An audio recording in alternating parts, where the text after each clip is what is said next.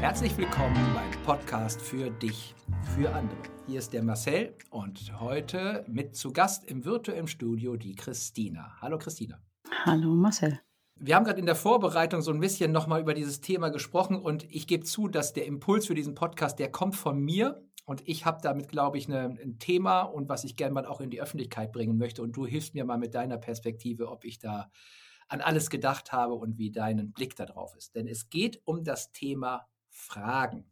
Und ich erzähle mir die Geschichte, dass da draußen für die meisten Führungskräfte Fragen so der heilige Gral ist. Ne? Also die Führungskraft als Coach, ne? also die fragt, die Führungskraft, die nicht mehr bestimmt und anweist, sondern eher fragt, wie soll es denn sein und was hilft. Ich habe die Fantasie, dass Fragen oft mit Empathie gleichgesetzt wird. Ne? Also wer fragt, interessiert sich wirklich für den anderen und ist sehr bei dem anderen. Und ich merke in der Arbeit, die ich mit Führungskräften mache, dass ich nicht so viel immer frage und dann habe ich manchmal ein schlechtes Gewissen, ob ich zu wenig frage.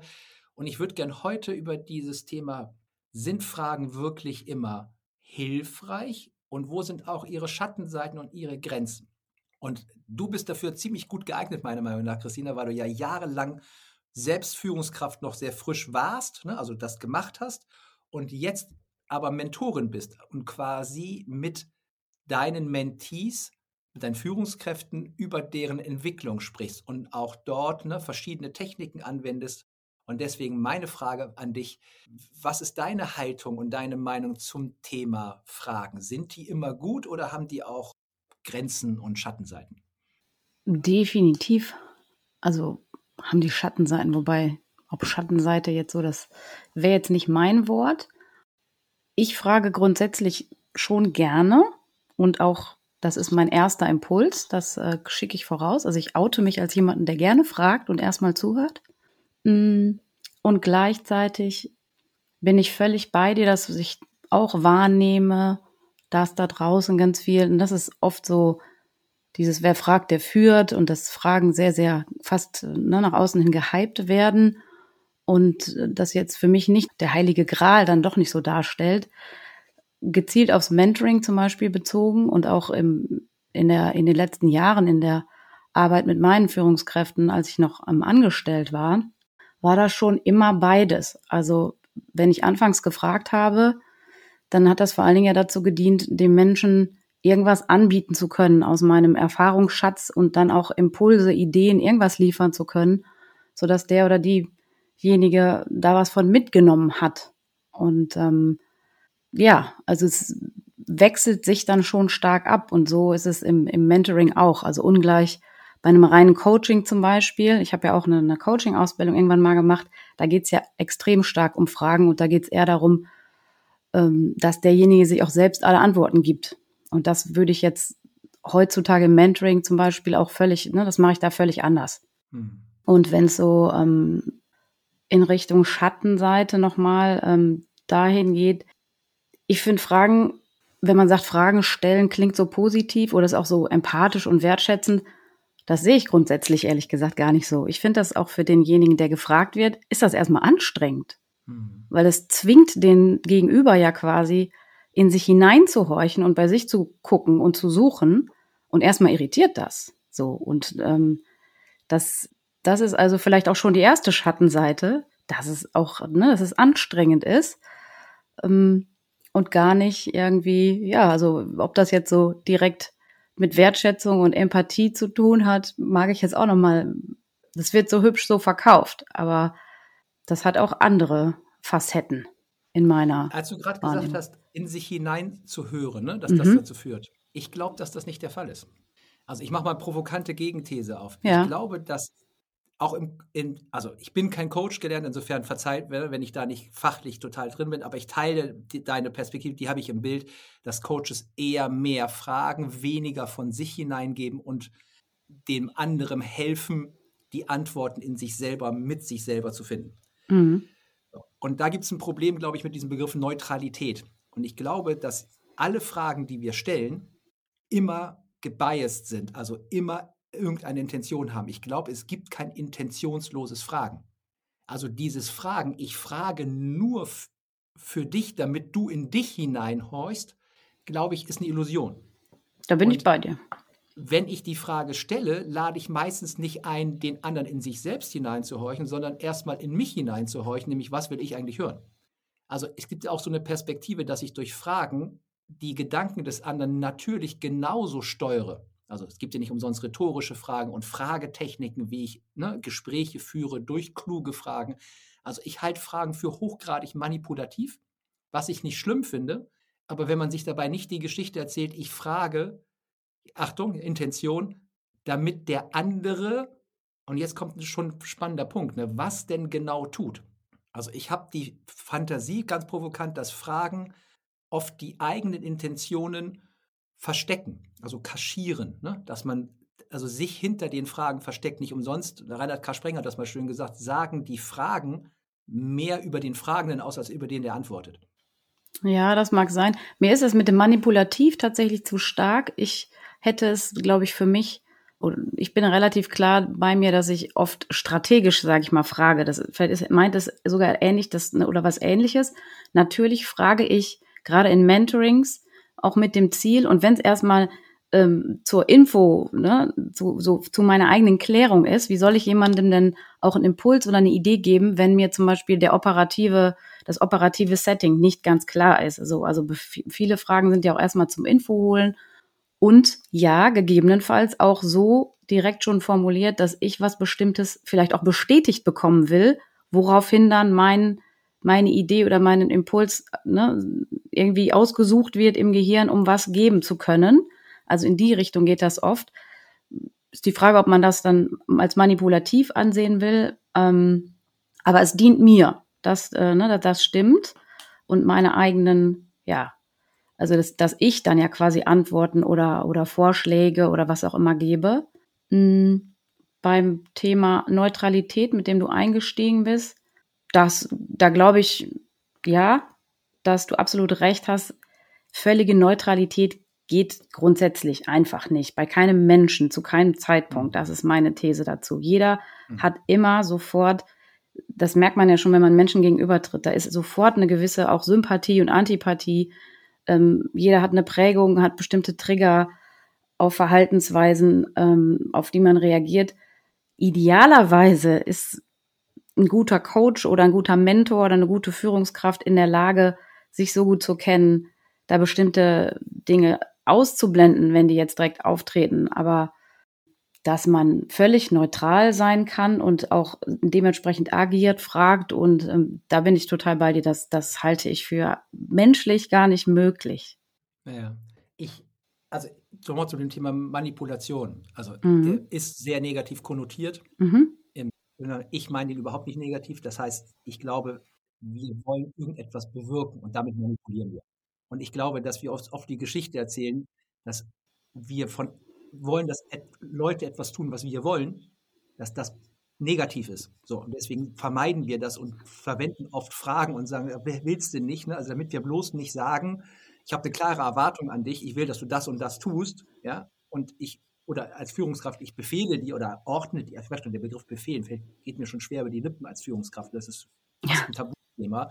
Aber ich mache eine Anweisung, ja, was für mich völlig legitim ist als Führungskraft, dafür habe ich die Verantwortung und verpackt das quasi eher in Fragen. Ne? Also ich hatte heute mhm. einen Menschen, eine Mentee, die in ihrer, in ihrer Kultur sowas nutzen wie verdichtete Empfehlungen.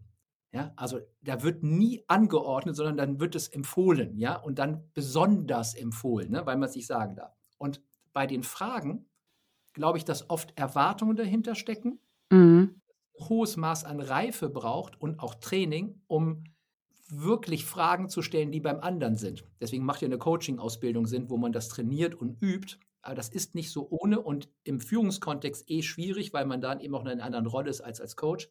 Und ich habe die Fantasie, das kommt aus diesem Radical Honesty-Thema auch, dass es oft wirksamer sein kann, wenn ich nicht so viel frage, sondern wenn ich vielleicht mehr mitteile, wie es mir gerade geht.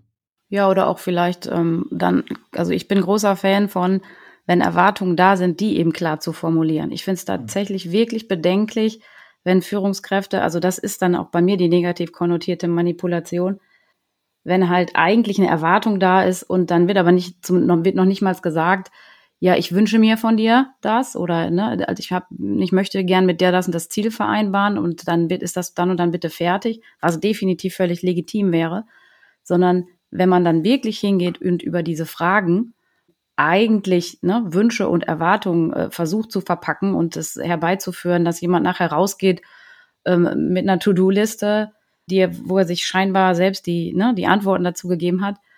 Da bin ich bei dir, dass das finde ich nicht den Sinn der Sache. Da fände ich es gut, das eben klar zu benennen. So, und da, das verschwimmt, glaube ich, oft. Ne? Also das Thema Erwartungen und eben auch Erwartungsklärung und das klar auszusprechen, das habe ich tatsächlich immer öfter in den Mentorings, dass das eben auch ja nicht transparent ist und darüber auch, dass Leute darüber auch immer wieder stolpern, wenn ich das irgendwie mit denen bespreche und dann zum Beispiel auch sage, aber das und das, da geht es doch um Erwartungsklärung und gar nicht um dies oder das. Und das fällt dann gar nicht auf. Und da sind wir genau bei so einem, bei so einer Thematik. Das könnte operativ für alle Führungskräfte für mich als Empfehlung bedeuten, wenn ich in ein Gespräch gehe, Mitarbeitergespräch, Rückfeedback, Rückmeldungsgespräch, ob das nun formal oder informell ist, also wie auch immer, sobald ich mir jemand bewusst mich gegenübersetze und ein Gespräch führe, glaube ich, ist etwas, was ja auch unser Präsenztrainer, der Stefan, immer sagt, ne, es ist so wertvoll, seine Intention vorher zu klären. Also wir, ne, also ich glaube, relativ oft gibt es so, wir reden mal und dann wird irgendwie was gemacht oder auch gefragt. Und ich glaube, eine ganz große Hilfe ist es, vor einem Gespräch sie diese fünf Minuten Zeit zu nehmen und sich zu fragen, was ist eigentlich meine Intention? Was will ich in diesem Gespräch erreichen? Was ist mir wichtig?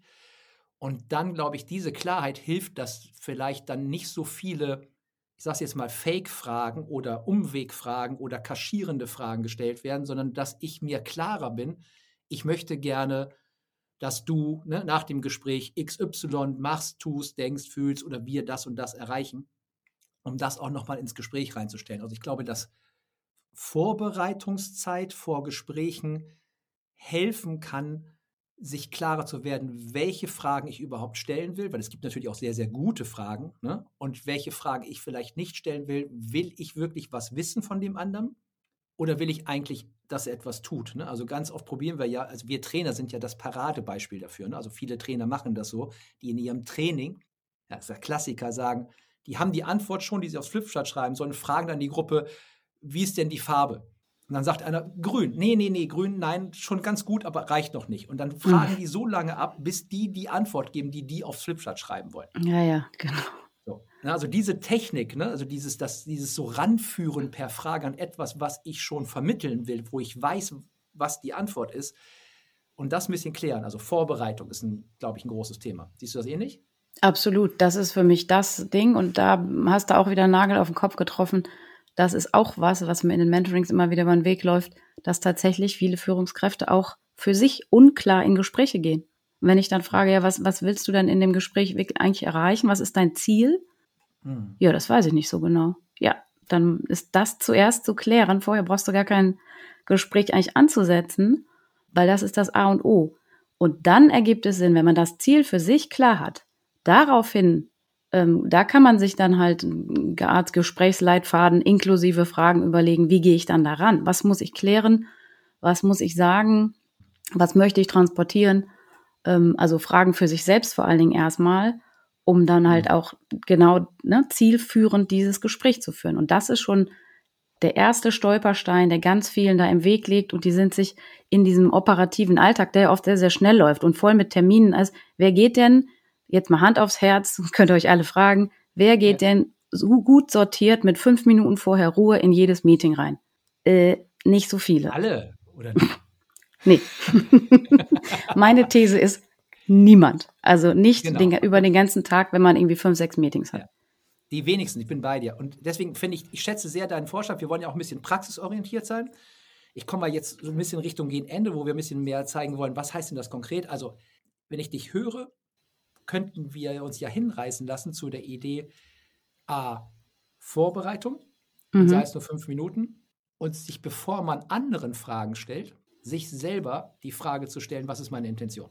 Absolut. Also sich erstmal selbst eine Frage zu stellen, um dann in die Klärung zu kommen und sich auch zu fragen, ob ich wirklich Interesse an dem anderen habe. Also ob ich echtes Interesse an dem anderen habe. Und das ist im Arbeitskontext, das meine ich jetzt sehr wertschätzen, muss das überhaupt nicht der Fall sein, weil ich habe eine Rolle, ja, und diese Beziehungsebene, die muss nicht immer mit rein. Man kann das auch mit weniger Beziehungsebene machen und mehr auf der Was ist zu tun Ebene. Aber wenn ich jemand anderen wirklich etwas frage, dann glaube ich, ist nochmal die Intention wichtig. Habe ich denn wirklich ein echtes Interesse daran zu verstehen, wie die Person ist, das sieht, denkt, fühlt und co. Und das, glaube ich, spüren dann auch die andere Person, fast egal, wie die Frage lautet. Mhm. Ich, für mich gehört das mit in diese Zielklärung auch nochmal. Was, wozu soll dieses Gespräch dienen? Ist das quasi, liefere ich vielleicht auch wirklich einen Auftrag an diesen Menschen? Oder, ne, also habe ich dem eigentlich nur was mitzuteilen oder eine Aufgabe mitzugeben?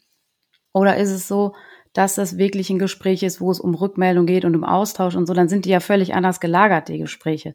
Nur als du gerade sagst, ist dieses, ich musste gerade schmunzeln, ähm, weil ich so mir die Geschichte erzähle, dass das Triggeralarm ist für ganz viele da draußen, wenn die hören, ein echtes Interesse an den Menschen. Natürlich habe ich das und so weiter.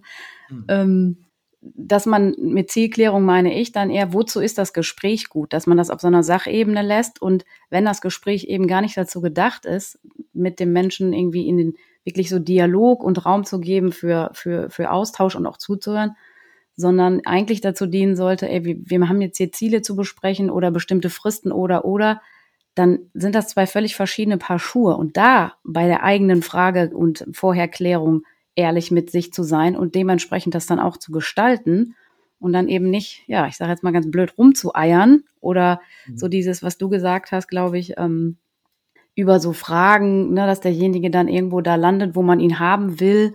Ne, da sind wir auch wieder bei den Manipulationen das ja wirklich auch das Gespräch zu führen, Schrägstrich bestimmte Dinge dann zu steuern oder einfach vorzugeben, das ist okay. Das ist auch effizienter im Zweifel und dann laufen Meetings vielleicht auch besser, wenn man da auch wirklich vorher klar trennt, für was ist das Meeting gut und wie gehe ich dann da rein und es muss dann auch nicht immer, ja, die, ähm, genau, tausende von Fragen sein, wenn eigentlich nur gesagt werden, irgendwas gesagt werden soll. Das ist ein Unterschied. Ich habe, also Frage an dich und an mich jetzt kurz spontan. Ich habe im Kopf eine Frage, mhm. die ich besonders wertvoll finde. Ich fange mal an und ich gebe dir jetzt gerade ein bisschen Zeit zum Nachdenken, ob du eine tolle Frage hast, die du oft verwendest, die dir hilft. Und ich habe in der, in, in unserer Zusammenarbeit auch bei Let's Lead in Summe eine Frage gelernt, die ich sehr mag und die ich, glaube ich, die wirkungsvoll ist. Und die Frage lautet, was brauchst du? Ich hätte die gleiche Frage gehabt oder dieselbe. Dann haben wir die gleiche. Sehr ja. gut. Ich halte es auch für eine sehr mächtige und ich glaube auch verantwortungsbelassende Frage. Ne? Mhm. Also du sagst, was du brauchst von mir. Was brauchst du, damit du besser arbeiten kannst, damit das Projekt besser funktioniert, damit das besser läuft? Also ich glaube, das ist ein schöner Spiegel und ich sehe momentan an dieser Frage wenig Schatten, ja, sondern eine sehr starke das muss man wollen, ne, hinschieben zu der Eigenverantwortung. Deswegen, ich bin auch Fan dieser Frage, auch am Ende von Meetings oder in Meetings ne, zu sagen ohne Gespräch, was brauchst du denn, damit du bist? Ja, absolut. Also das ist eine ganz, ganz wertvolle Frage auch in meiner ähm, Wahrnehmung. Und wenn sie noch nicht gefallen ist, bis dahin auf jeden Fall vor Abschluss so eines Meetings, gerade wenn eben jemand ne, eine Aufgabe mitbekommt oder wenn es um ein Projekt geht oder irgendwas, und in einer, in einer Welt, wo ja auch dieses ne, möglichst eigenständig unternehmerisches Handeln und so immer wieder gefordert, gewünscht, was auch immer wird und Menschen auch viel Freiheit möchten, um einfach sicher zu gehen, hat der oder diejenige jetzt auch ne, alles Handwerkszeug, fehlt ihm oder ihr noch was, ähm, bevor man da auseinandergeht. Und ist das Verständnis auch klar? Das ist ja auch immer noch mal so ein Stolperstein, dass man ähm, ja bevor man, dass man nochmal so ein Wrap-up macht, bevor man ein Meeting verlässt. Ich habe das bei mir selbst ganz oft beobachtet, je nachdem, wie man so als Mensch tickt. Ich hatte tolle Meetings mit einer Führungskraft irgendwie und es ist regelmäßig eine Zeit lang passiert, dass dann aber die Umsetzung eine völlig andere war. Und ich habe gedacht, ey, wie kann das denn sein? Also mit dem habe ich ganz genau immer noch nachher besprochen, okay, wie gehen wir jetzt auseinander? Was hast du verstanden? War auch nochmal sowas. Und was brauchst du jetzt, um das ne, umzusetzen?